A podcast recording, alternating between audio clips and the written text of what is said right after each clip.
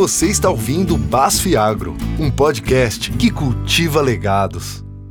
Olá, pessoal, sejam muito bem-vindos, muito bem-vindas ao Basf Agro, um podcast que cultiva legados. Eu sou Marina Maia Ribeiro, gerente de comunicação e marca da divisão de soluções para a agricultura aqui da BASF, e é um prazer estar aqui de novo com vocês. Vamos conversar um pouquinho sobre inovação? Encontrar soluções inovadoras e sustentáveis abrange absolutamente todas as frentes de negócio da BASF. E nesse contexto, hoje a gente vai conversar sobre a plataforma de inovação aberta AgroStart. Essa iniciativa nasceu em 2016 e era apenas para a América Latina, e agora, em março de 2022, ela se tornou global. O AgriStart convoca desde startups, agricultores, a líderes de setores e colaboradores da BASF para apresentar soluções sustentáveis para a agricultura. Para falar um pouco sobre como tudo isso acontece, eu conto com a presença do que mais que ilustre, Almir Araújo, diretor digital, novos modelos de negócio e excelência comercial de soluções para a agricultura da BASF América Latina. Seja bem-vindo, Almir. Olá, Marina. Olá a todos. Prazer enorme estar aqui participando do podcast BASF Agro. E para se juntar aqui na conversa com a gente, gostaria de chamar o Eduardo Goer, seu CEO da ARPAC, Startups de Serviços Aéreos Agrícolas, que participou do processo de aceleração em 2017. Obrigada pela presença, Eduardo. Olá, Marina. Olá, Almir. Eu que agradeço pelo convite. É um prazer estar falando com vocês e com os ouvintes do podcast. Que demais. Almir, conta pra gente um pouquinho sobre os pilares da AgroStart, como é que surgiu isso? Bom, o AgroStart, pessoal, surgiu em 2016. Nosso grande intuito foi aproximar uh, esse mundo de inovação e empreendedorismo do agricultor, principalmente falando em inovações digitais. Quando nós começamos, nós focamos mais na parte de aceleração de startups. Então, a ideia era, e ainda é, porque nós fazemos isso, buscar startups no mercado que estejam criando inovações para a agricultura e ajudar essas startups a atingir aí o melhor possível do seu produto, em termos de acesso ao mercado, uh, melhorias no produto e atendimento da real dor do agricultor. E aí, ao longo do tempo, Marino, o que aconteceu? O programa foi evoluindo e virou uma grande plataforma de inovação aberta. Então, depois da aceleração de startups, nós criamos também uma garagem de inovação, que nós chamamos Garagem AgroStart, no qual cada colaborador da BASF também pode ser um empreendedor, ou melhor, um intraempreendedor, trazendo aí uh, ideias, soluções que tragam melhorias de processo e eficiência para a BASF e também alavancagem de experiência para os nossos clientes. Próximo passo foi trazer parceiros. Vários parceiros aí estratégicos se aproximaram do programa, desde bancos, outras indústrias e assim por diante. E, para fechar, esse, uh, esses pilares importantíssimos para essa plataforma, nós também tivemos uma aproximação muito importante com o fundo de investimento da BASF, que nós chamamos de BASF Venture Capital, que é um fundo para investimento em startups, quando a gente olha aí para a série A e série B. Resumo da ópera, são pilares ou são frentes que tornam a BASF cada vez mais protagonista uh, em acelerar inovações e trazer todos esses empreendedores brilhantes aí para dentro da agricultura. Que demais. Edu, divide com a gente um pouquinho a tua história. Você estava me contando um pouquinho antes da gente começar a gravação, como é que veio a ideia dessa startup, como é que veio esse, esse, essa aproximação com a BASF? Claro, a ideia da startup, ela nasceu em 2014.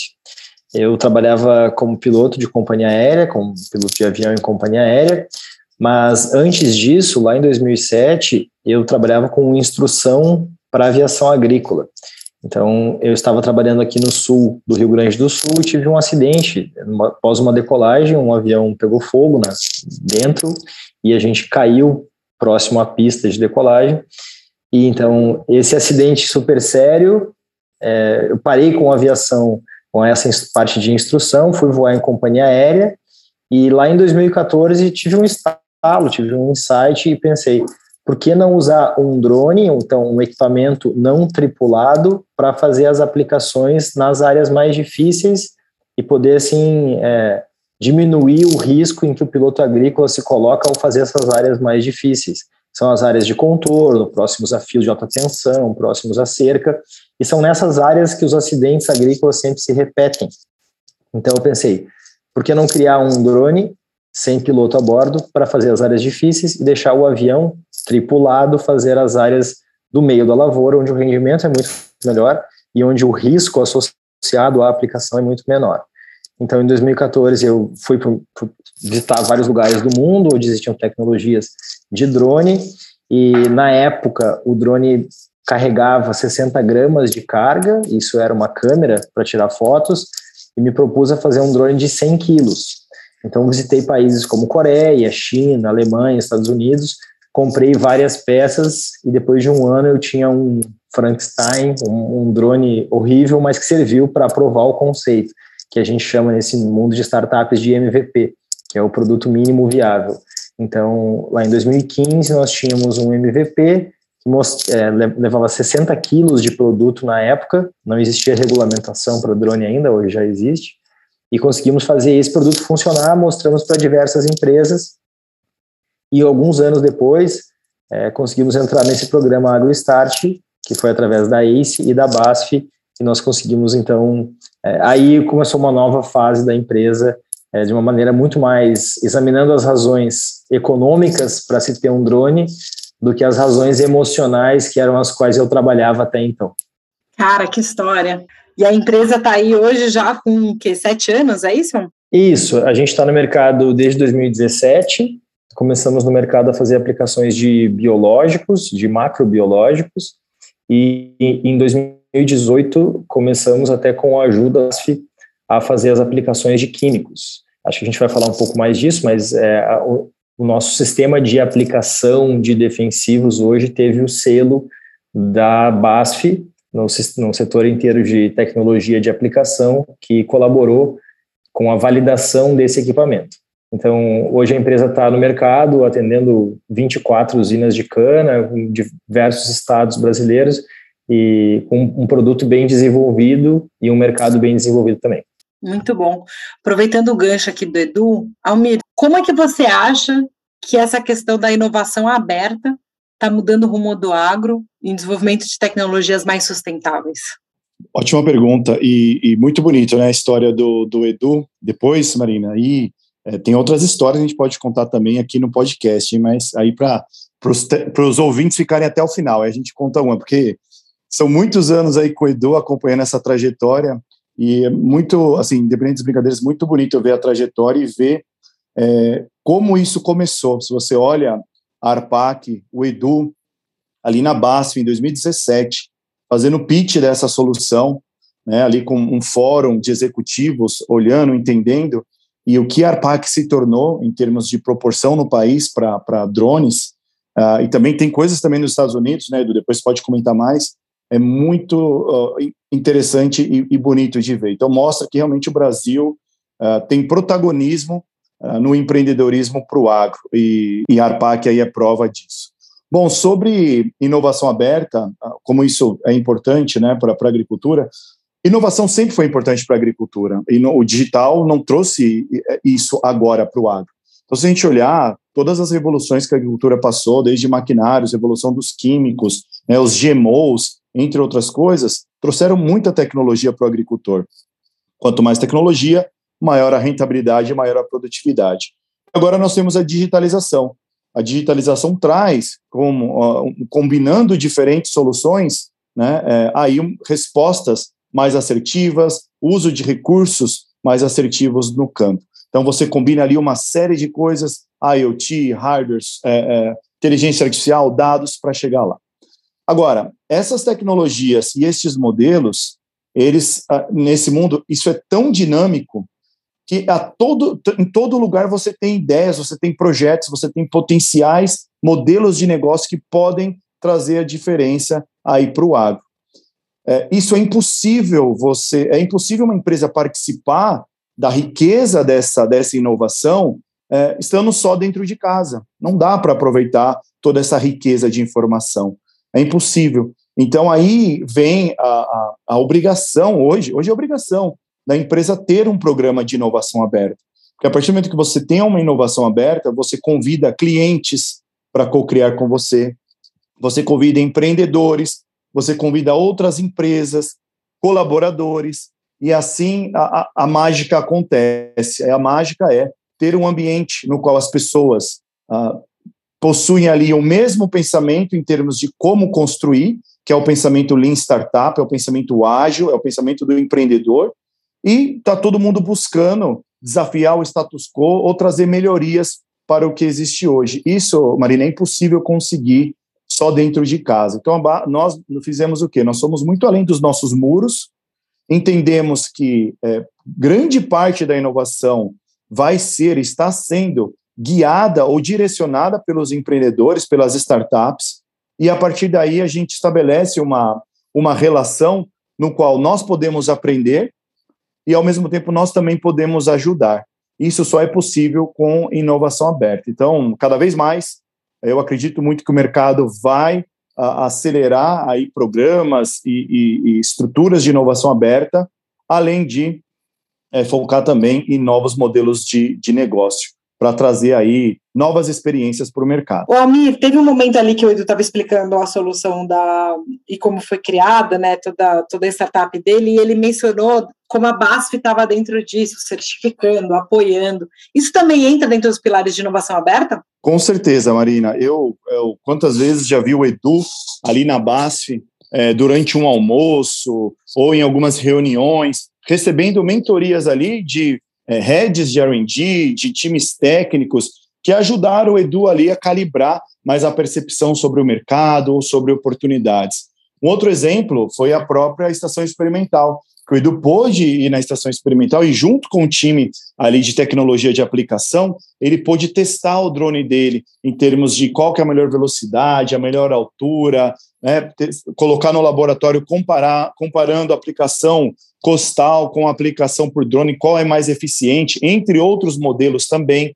É, eu lembro também, Edu, quando nós, é, acho que foi na própria estação experimental, que nós convidamos a Cooper Citrus para assistir uma demonstração que o Edu uh, ia fazer com os drones, e a Cooper Citrus ficou encantada com uh, o produto que o Edu trouxe. Né? Então, essa, essa inovação aberta, ela ajuda demais em dois fatores. Um, ajuda a BASF a ser mais competitiva, mais ágil e ter maior diversidade no seu portfólio de soluções digitais, e ajuda a startup para ganhar uma robustez é, de uma forma acelerada.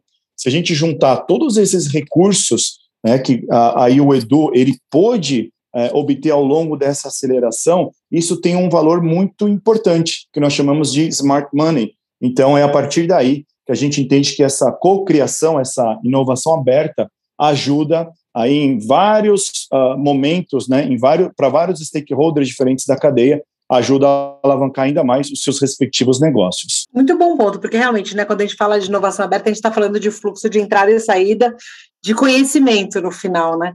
E Edu, como é que foi isso para você, cara? Como é que foi ter a Basti ali como um parceiro? Como é que foi essa escolha? Teve, você sentiu essa troca de entrada e saída de conhecimento para acelerar a tua inovação? Com certeza. É, eu acho que é importante a gente estabelecer uma linha do tempo aqui e dizer que as coisas elas eu acho que não. Talvez quem escute pense assim: bom, tem um processo formatado para sentar e trocar opiniões. E isso não é assim, né? Eu acho que o Almir deu alguns exemplos muito corretos de dizer: bom, isso é um almoço que vai sentar e vai conversar com alguém, é uma ida na estação de na, na estação experimental que vai conversar e vai trocar ideias, e isso a gente vai é, moldando o entendimento sobre a nossa solução de drone de pulverização. Então, no meu caso, eu não tinha nenhum background é, agrícola, então eu não tinha, eu não era agrônomo, eu não tinha família na que tinha fazenda e eu tinha um background de administração, que tinha uma formação, mas um background prioritariamente de piloto de avião, de entender de equipamentos que voam, né?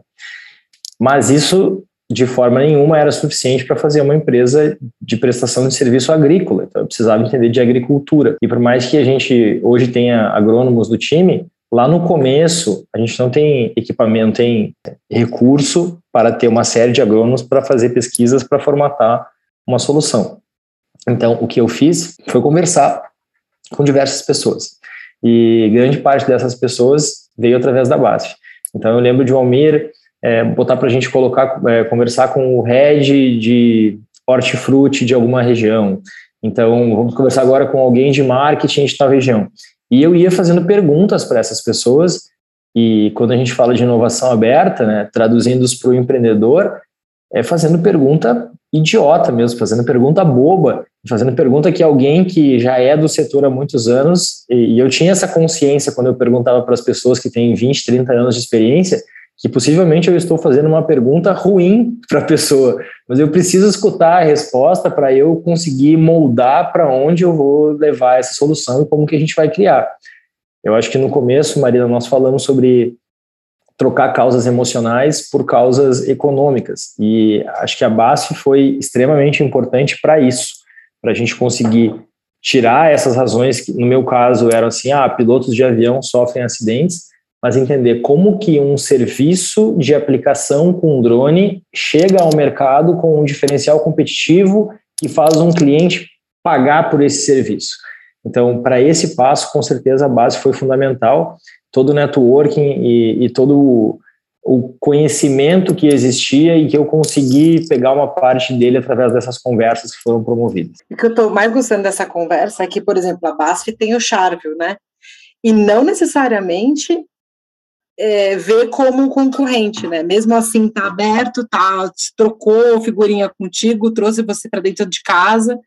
E me conta um pouquinho, então, como é que foi o processo de aceleração aí que você sentiu antes e depois aí desse processo da, da base que você falou, não só na parte é, de business, mas você sentiu diferença na parte de aceleração? Então, a, a, até comentando sobre o Charvio, na época que a Arpac começou a se relacionar com a BASF, o Charvio nem era um produto BASF ainda, né? Ele, o produto chegou três anos depois no Brasil. Então, a gente é de antes ainda deste produto chegando ao Brasil. E, e hoje a gente tem um relacionamento muito bom com a equipe do Charvio, porque os serviços são complementares. Então, existe o Charvio tem um produto, ele tem um resultado da análise do Charvio, que ele pode ser aplicado através de autopropelido, que o, o produtor já tem, ou de avião, ou ele pode ser feito de drone também. Então a gente tem muita conversa com o Charvio hoje e, e, acho que existe uma complementaridade grande nessas duas soluções. Agora, é, como que foi o processo? A primeira parte do processo, ela foi uma parte de laboratório ou de escritório, digamos assim, onde a gente teve que fazer uma série de. Eu tive que preencher vários checklists, que era uma coisa que eu gostava bastante, sobre a empresa. E, bom, como vai ser contratação? Onde a gente vai atuar? Que tipo de equipamento? Quanto custa? Qual é o diferencial competitivo? Qual é o job to be done? Qual é. Então, uma série de questões de formatação da empresa que foram fundamentais para acelerar a empresa. Então, a gente poderia ter descoberto como fazer aquelas coisas na prática e errando muito, ou poderia ter planejado isso antes. Então, pelo menos os primeiros seis meses foram com mentorias para a formação da empresa em si. Claro que olhando também para a solução agro, mas para uma olhando muito para dentro da empresa e, e, se, e fazendo perguntas e provocações de como essa empresa vai funcionar. E aí o segundo passo foi fazer essa parte de networking, que era conversar com pessoas da BASF nós fomos a diversas feiras no Brasil, então participei com o Almir de diversos eventos, é, não só feiras, mas também eventos, conferências, congressos e palestras, e a gente foi conversando com pessoas e conversando com o pessoal da BASF, tanto o pessoal de negócios, aí em São Paulo, quanto o pessoal técnico lá na estação experimental. E, e aí um terceiro passo foi essa aproximação com clientes, como o Almir mesmo falou, é, a Cooper Citrus foi o primeiro cliente do drone de químicos, do drone de aplicação de defensivos da ARPAC. E essa apresentação foi feita na estação experimental e, e o pessoal gostou muito, viu o drone voar e tal, e, e, e logo depois nós concretizamos isso com a primeira venda é, de serviço da ARPAC. Almir, a gente está vendo a expansão global da plataforma, né, da AgroStart, que mostra que é um atestado de sucesso não só no Brasil, mas na América Latina inteira. Como é para você ver o avanço da AgroStat globalmente? O que, que você espera da plataforma aí para os próximos anos? Olha, o, o avanço da, da plataforma em outros países, é, Marina, é fundamental, porque quando a gente olha para outros ecossistemas de inovação, como, por exemplo, Estados Unidos, é, alguns países da Europa, alguns países da Ásia, como a China, Né? É, você vê que existem muitos empreendedores também trabalhando forte no agro. A partir do momento que essa plataforma vira global, a gente está abrindo as portas para aumentar essa rede de relacionamento com agtechs de outros países também. E isso é legal, porque agtechs de outros países, elas podem trazer sobre um olhar diferente e com novas tecnologias, resolução para problemas comuns que ainda existem hoje. E tem um outro lado também, que é potencializar startups como a do Edu a escalar para lugares ainda maiores, para outros países. Então, basicamente, tendo o AgroStart eh, na, na, na América do Norte, na Europa e na Ásia, nos possibilita fazer esse intercâmbio de empreendedores e de soluções que vai ser muito saudável aí para a inovação no agronegócio. Então, na minha visão, esse é um dos grandes benefícios. E, claro, além disso, o grande lance do AgroStart, Marina, é tornar a BASF uma empresa cada vez mais é, é, ágil e com pensamento lean startup, pensamento de empreendedor mesmo, uh, digital. Então, quando a gente aplica essa mesma metodologia em outros lugares do mundo, de certa forma, nós estamos ajudando também para que a BASF como um todo tenha ainda mais essa questão uh, do, do Lean, essa questão de como é que eu resolvo uh, coisas pensando em dores reais, toda essa metodologia que o Edu explicou. E a gente entende que dessa forma a gente vai conseguir alcançar também uh, melhores resultados no negócio, com coisas inovadoras, a um custo muito mais acessível e de uma forma muito mais ágil. Então, tem, existem várias coisas aí que permeiam o AgroStart se tornar global. Nos próximos anos, eu estou vendo que a Arpac vai virar um unicórnio, né, já já. E aí, Edu, olha lá, lembra de nós, hein? Lembra da base, hein?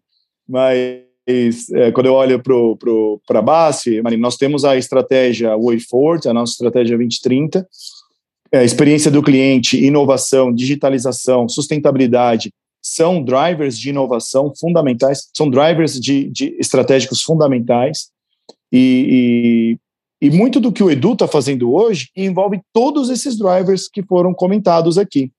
Por que eu estou dizendo isso? Porque para a gente atingir né, um, dos, um dos fatores chaves de sucesso, para a gente conseguir atingir a nossa estratégia a longo prazo, é de fato uh, ter mais essa filosofia empreendedora uh, no nosso DNA para chegar em 2030, em 31, em 35, com uma BASF cada vez mais inovadora, uma BASF que olha também além dos produtos, olhando para serviços, é, é olhando para ofertas conectadas, olhando para soluções digitais que vão trazer melhor experiência ao cliente e otimização de recursos naturais, entre outras coisas. Então, os próximos passos, na minha visão, é que esse programa, né, essa plataforma de inovação aberta, ela ganhe cada vez mais é, capilaridade, ela tenha cada vez mais empreendedores, mais ecossistemas de inovação e, com isso, a BASF trilha o seu caminho, né, que isso ajude a BASF trilhar o caminho dela para alcançar com maior sucesso a nossa estratégia a longo prazo, sempre atendendo melhor ao, ao agricultor. Demais. Edu, conta para mim um pouquinho dessa história aí que o Almir deu um teaser para gente, que agora vocês estão nos Estados Unidos, é isso? Não, foi na safra 2020, 2021, nós fizemos, nós temos um cliente aqui no Brasil é, que chama Taranis, e até é uma empresa que nós conhecemos dentro de um evento da BASF mesmo, porque também era uma empresa do AgroStart da BASF, e aí acabou virando nosso cliente. E depois de duas safras com eles aqui no Brasil, eles nos convidaram para ir com eles para os Estados Unidos, para desenvolver o serviço lá. Na época, nós, o, o mesmo equipamento, o drone que nós fazíamos o uso de defensivos químicos líquidos, nós passamos a botar uma câmera embaixo e conseguimos fazer as fotos que a Taranis precisava para o seu processamento e para sua tecnologia. E aí nós fizemos uma safra nos Estados Unidos, é, muito bem sucedida, e aí no segundo ano entendemos que era necessário um plano de internacionalização para a empresa, e aí não fizemos a segunda safra, mas a primeira foi feita com muito sucesso. Que demais, gente. Então é a inovação aberta dentro da, informa da, da inovação aberta. É tipo Inception da inovação aberta, é isso? É, é isso. Nós, o Almir lembra, nós nos conhecemos lá naquele evento em Campos do Jordão. Lá nós fomos apresentados a Taranes e aí começamos a, a levantar, será que conseguiríamos atender vocês? Na época eles usavam drones é, de terceiros, de drones chineses de prateleira. E aí começamos a fazer, integramos os equipamentos e prestamos serviço para eles. Demais. Almir, conta aí para um possível startupeiro que está ouvindo a gente aí, como funciona para entrar no AgroStart, como é o processo, quem ele pode procurar. Legal, Marina. Bom, startupeiros de plantão aí, hein, pessoal? Olha lá. É... Bom, o AgroStart, ele é aberto agora o ano todo, então se você entrar aí agrostart.basf.com, você vai encontrar todas as informações do programa, vai encont encontrar ali, é, dependendo da maturidade da sua startup, qual é, é a, a, melhor a vertical para entrar dentro do, do AgroStart. Para cada uma da vertical, se você é uma startup que está começando ou uma startup já mais avançada, existe um formulário bem simples de ser preenchido, simples, mas importante, porque com base nesse formulário a gente entende melhor como ajudá-lo aí nos seus próximos passos. Depois dessa inscrição, a gente aí é, roda comitês para avaliação e uma vez selecionado, você começa a jornada aqui de cocriação conosco. Então, o primeiro passo, Marina, é realmente registrar o seu projeto, a sua solução ali dentro do site, que a partir daí o fluxo começa. Muito bom. Muito obrigada, gente. Foi ótimo o podcast. Vou encerrando por aqui, que se for dá para levar uma tarde inteira de conversa com vocês. É, queria agradecer demais o bate-papo, a, a interação de vocês. A inovação está no nosso DNA e a AgroStart é, é um atestado disso e é muito legal, Edu, ouvir a tua história e é a sementinha que, que já está né, dando aí as suas várias safras, né? Marina, é, muito obrigado, foi um prazer falar com vocês também e eu fico à disposição e, e torço pelos novos empreendedores que possam entrar no programa e, e atesto que eles vão ter muito sucesso e desejo boa sorte a eles também. Excelente, Marina, muito obrigado também pelo convite. Edu, é, sucesso né, nessa jornada ainda maior. É, você merece e conte com a BASF aí. Todos os empreendedores estão nos assistindo, contem com a BASF e os agricultores. É, é, a mensagem é: estamos trabalhando para cada vez mais levar soluções aí conectadas e digitais para o seu dia a dia. Então, conte sempre conosco. E aos colaboradores, Marina, também é importante, sejam intraempreendedores. Já já a gente abre uma nova turma da garagem se inscrevam lá, tragam o seu projeto para aí é, balançar e mexer aí a inovação dentro da BASF, trazendo aí soluções importantes para melhorar o negócio e o dia a dia, tá bom? Fica o convite aqui. E Marina, muito obrigado. Tamo, estamos sempre à disposição. Obrigada a todos que fizeram companhia para gente. Mais um episódio do BASF Agro, um podcast que cultiva legados. Acompanhe as redes sociais da BASF para se manter informado sobre os próximos programas. Os links estão aqui na descrição desse episódio. Até a próxima!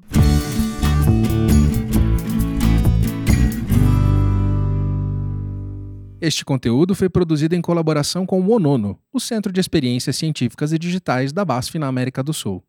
BASF We Create Chemistry.